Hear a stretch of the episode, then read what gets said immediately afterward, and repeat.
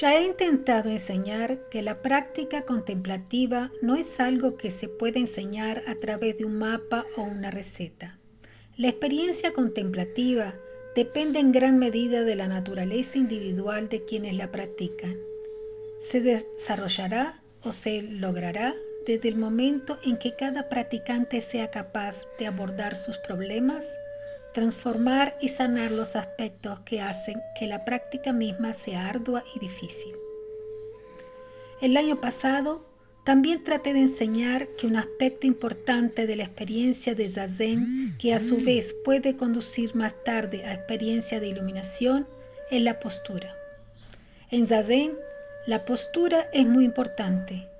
Esto se debe, entre otras cosas, a que cuando estamos en Zazen y todos lo sabéis porque nos pasa a todos, la distracción es una constante.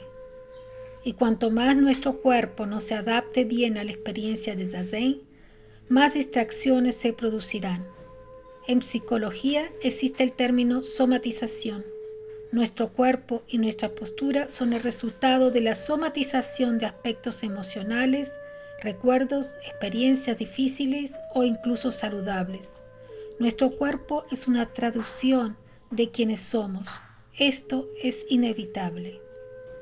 La postura de Zazen no es fácil, lo sé, y para muchos es una lucha, pero la lucha es parte del proceso, la lucha es parte del desafío. El cuerpo duele, las piernas no pueden permanecer en la postura correcta, la espalda se arquea. Yo sé de eso, no es fácil, pero a medida que consigamos trabajar nuestra mente, también podemos trabajar nuestro cuerpo y viceversa.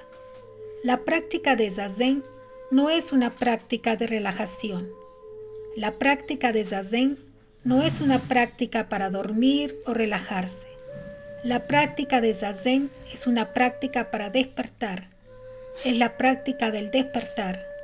Estar alerta, prestar atención, por eso practicamos, para comprender más claramente lo que nos sucede a nosotros y a nuestros alrededores.